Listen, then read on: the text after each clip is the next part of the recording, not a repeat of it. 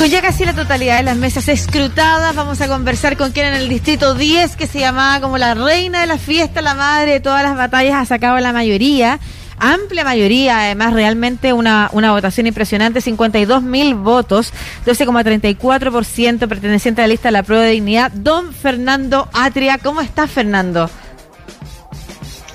Muy bien, muchas gracias, Lucía. Eh, eh, hola, Marcelo. Hola. Eh, lamento que no tu candidatura no haya sido exitosa, Lucía.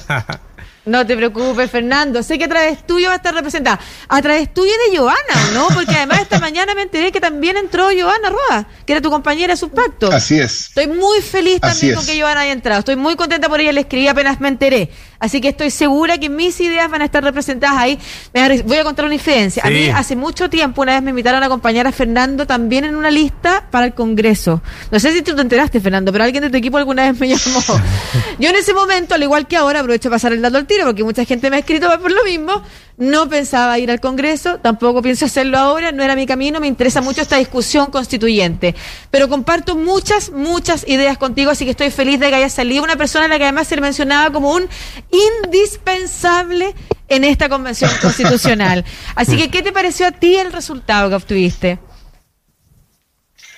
Ah, bueno, gracias por esas palabras, Lucía. El, el resultado, o sea, fue un resultado espectacular, ¿qué quieres que te diga? Tanto, tanto a nivel personal, y, eso, y eso me, me, satisface mucho, no solo porque, porque, bueno, porque yo voy a ser miembro de la convención, sino también porque, porque mi candidatura fue, es el resultado de un trabajo de, de años, ¿no? Mm. Y de años no solo míos, sino de mucha gente que, o sea, dimos tantas batallas por esto, ¿no? Tantas batallas cuando estábamos dentro del Partido Socialista, cuando salimos del Partido Socialista, cuando fundamos Fuerza Común, ah, eh, es decir, es una larga, es un largo proceso. Ah, eh, y eso entonces, eh, bueno, ver que ese proceso, ah, esa construcción lenta, como son las cosas políticas, ¿no? Sí, claro. Esa construcción lenta tiene, tiene resultados, fue, yo, creo, yo creo que fue lo, más emocionante en lo que se refiere a la elección mía. Mm. Y después, por cierto, ah, que, que, no fue solo mi desempeño, ¿no? O sea, mi, mi, mi, mi elección fue parte de una, de, una en realidad como una, de una marea, ¿no? De una marejada eh, en una dirección constituyente, eh, mm. que la verdad es que es una marejada que ha buscado, no, ha tenido oportunidades de expresarse reiteradas y que nunca es anticipada. O sea, ustedes recuerdan las predicciones que, no sé, los diarios principales mm. hacían de lo que iba a pasar ayer, eran totalmente distintas. Las predicciones que esos mismos diarios hacían respecto de la segunda pregunta del plebiscito, también eran totalmente distintas a lo que pasó el 18 de octubre, poco antes el presidente había dicho que este país era un oasis. Entonces, mm. hay aquí una, una, demanda social que se manifiesta categóricamente cada vez que ha tenido la oportunidad, desde el 2019, ah, que ha sido ignorada por todos los comentaristas oficiales y que yo esperaría que después de la reelección de ayer, con el categórico resultado a todo nivel, ¿no? Ah, tanto en la convención como lo que pasó en los gobiernos locales, eh, en los gobernadores, a todo nivel se manifestó. Y yo esperaría que después de los resultados de ayer, bueno, eh, quienes no han acertado empiecen a pensar que a lo mejor el problema eh, no es del mundo, sino de ellos.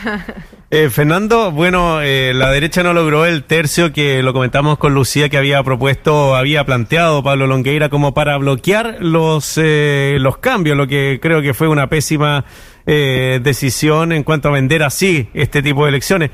Pero ahora ninguna fuerza tiene una gran mayoría y esto los va a, los va a obligar a negociar. ¿Cómo ves estas negociaciones con esta gran diversidad de personas que llegaron a la convención?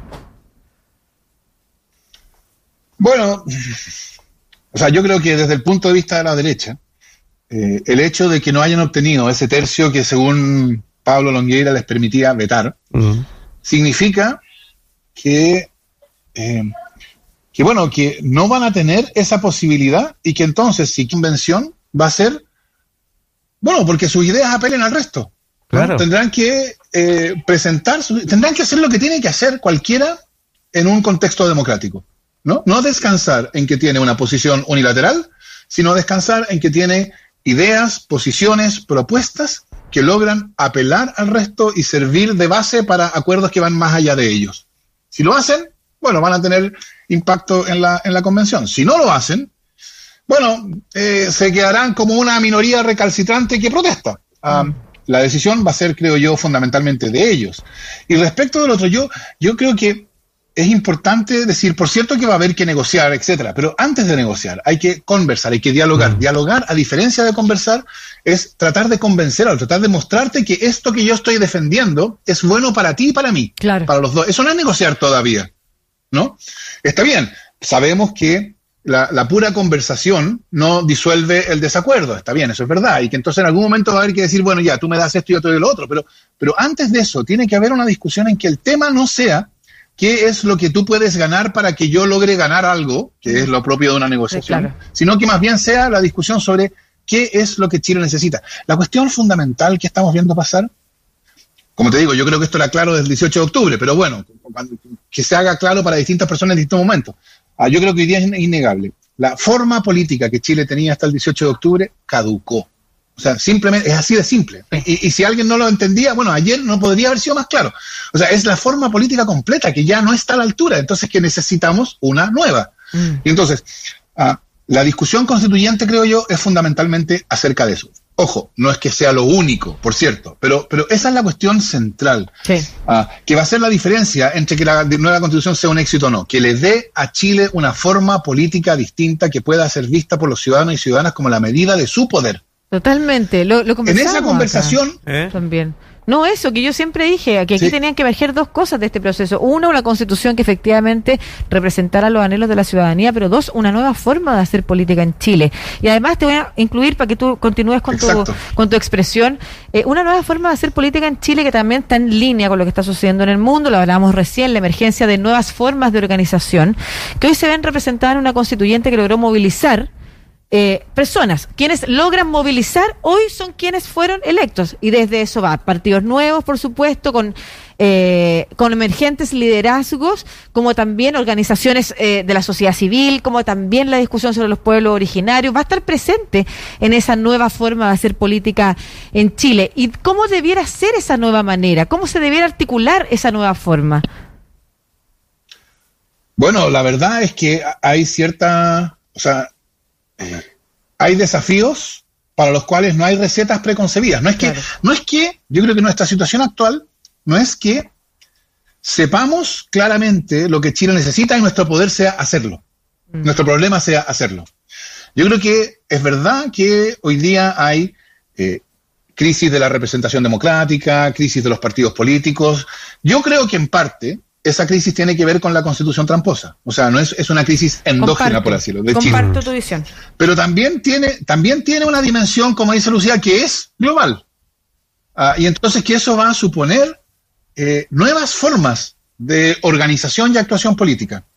Ah, eh, y entonces creo yo, por eso, por eso yo creo que es tan importante que, eh, que, que no ver a la convención que viene como una instancia solo de negociación, hay también una discusión sobre cuál es esa forma que Chile necesita. Yo estoy seguro, o sea, si tú preguntas respecto de las características, ah, por así decirlo, finales, que habrá que ver cuál es el camino entre medio, yo creo que la cuestión es, como fruto de estos 30 años bajo la constitución tramposa, la idea democrática de que el poder institucional es un poder del pueblo, que se ejerce a través de las instituciones, pero que es del pueblo, yo creo que esa idea perdió toda significación en la experiencia de las personas dejó de ser relevante en la vida. Claro. Era una mera idea. yo creo, esa es la idea que hay que recuperar. Claro. Está bien, la pregunta es entonces, ¿cómo se recupera? Mm. en parte a través de mecanismos de participación ciudadana. Yo creo que eso es imprescindible. Mm. En parte a través de una política en que importe lo que pasa. Es decir, en que, no sé, por poner un ejemplo, si nosotros Uh, si los ciudadanos y ciudadanas elegimos un gobierno que se, se compromete en campaña a acabar con las AFP, bueno, eso significa que las AFP se acaban. Claro, claro. Y entonces nosotros podremos decir, las AFP se acabaron porque se dictó la ley número 21.000 no sé cuánto, pero la decisión de hacerlo fue nuestra y la política la implementó. Mm. Eso, creo yo, es lo que esta nueva forma política necesita lograr. Sí, eh, este, ¿cómo? mira, ya, ya que han sido electos los 155 constituyentes eh, y por el tema de la corrección quedaron más hombres que mujeres. Uno más. Uno, más. solamente. Quedó bastante parecido porque el margen era 45-55%, la verdad que quedó bien empatado. Eh, exactamente. Oye, eh, ya para... Eso es, bien interesante en sí mismo, ¿no? Porque eso muestra claro, uno podría decir, bueno, eso mostraba que la paridad no era necesaria. no, pues lo dijimos. es, que, eso es lo interesante, porque la paridad fue necesaria para que las de mujeres fueran de verdad. Claro. La paridad de entrada. las candidaturas. Exactamente. Pero, pero, pero, pero, claro, pero también la paridad de salida era necesaria para forzar a que las candidaturas de mujeres fueran de verdad. Claro. Y no fueran solamente por llenar un cupo. Una vez que uno tiene candidaturas de mujeres de verdad, en algún sentido ya no es necesario forzar legalmente la paridad, pero claro, para tener esas candidaturas era necesaria la paridad. Entonces es bien irónico, porque el hecho de que hubiera paridad legal hizo, bueno, que, que, las mujeres pero eso también, que se lucieran, ¿no? Porque eso ah, es que eh, fueran elegidas eh, por sus méritos. Sí, pero además, Fernando, eso tiene que también que ver con algo que veníamos conversando con Marcelo y que tú lo debes conocer también, que son los sesgos en el electorado. Y los sesgos que están presentes en la población, tanto en hombres como mujeres, respecto de quién ejerce mejor el liderazgo. Y eso también es algo que está cambiando a nivel mundial y, es parte del cambio de la política. Marcelo, por favor, continúa con tu pregunta. Sí, eh, era sobre mm, eh, lo, no sobre los instrumentos que van a utilizar, porque claro, no todos los que llegan son abogados, hay un gran porcentaje de abogados que llegaron a la Convención Constitucional, pero hay el proceso constituyente que inició la, presidenta Bachelet, los 400 y 400 que conversamos el otro día, hay muchos insumos que van a que están a disposición de los constituyentes. ¿Tú crees que deberían basarse en eso también y, y en las constituciones antiguas de Chile? También eh, observar otro tipo de constituciones en otros países. Por ahí va a ir el camino también para, de ahí se van a ir nutriendo, eh, Fernando. Bueno, a ver, varias cosas en respuesta a tu pregunta, Marcelo. Una, una sobre esto de los abogados y los no abogados, ¿no? Ah, yo, a mí, siempre me sorprendió el argumento de que las personas que lleguen a la convención tienen que saber mm. ah, el, el, conocimiento. O sea, yo creo que es totalmente contrario a la idea democrática esto de que el conocimiento legitima políticamente.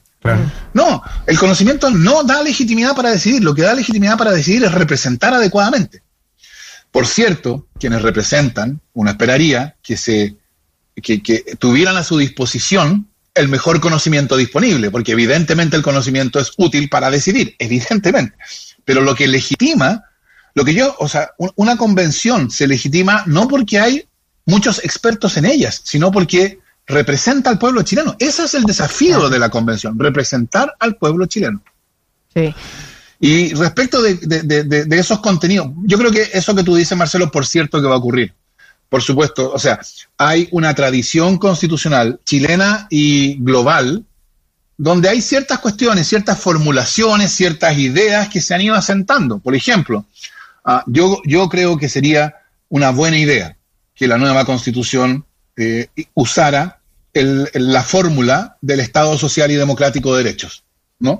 Ah, esa es una fórmula cuyo origen es el constitucionalismo europeo, pero ya uno no puede decir eso es un europeísmo, eso es parte del acervo cultural del constitucionalismo.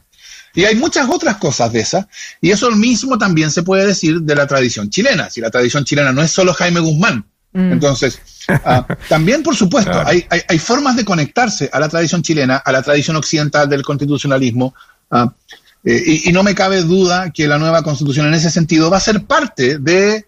O sea, no es, no es una constitución que cae del cielo, es una constitución que también es, va, a ser un momento en una... En, una, en, un, en un, momento que va, la fertilización recíproca y va a fertilizar otras, como, como, como, ha ocurrido siempre. Totalmente, como, como lo señalas. Ah, la, misma paridad y una constitución escrita por primera vez con un amplio porcentaje de ciudadanía, o sea, de representantes, 155 personas, la mitad de ellas con mujeres, va a ser un ejemplo también para el mundo y va a ser el legado de este Chile hacia el mundo. A propósito de eso, solo me acordé de una frase de Claudia Hayes, cientista política también, que alguna vez me dijo, todos tenemos sentido de justicia, todos podemos participar de la discusión de los principios que nos van a regir. No tienen que haber solo abogados o abogadas o cientistas políticas, así que súper en línea con, con lo que se señalaba. Pero a propósito de lo de las mujeres y la paridad, el ejemplo para el mundo, la última pregunta de cierre, vamos a empezar con las preguntas típicas de periodista, pero es que no la voy a dejar de hacer porque la teníamos en mente.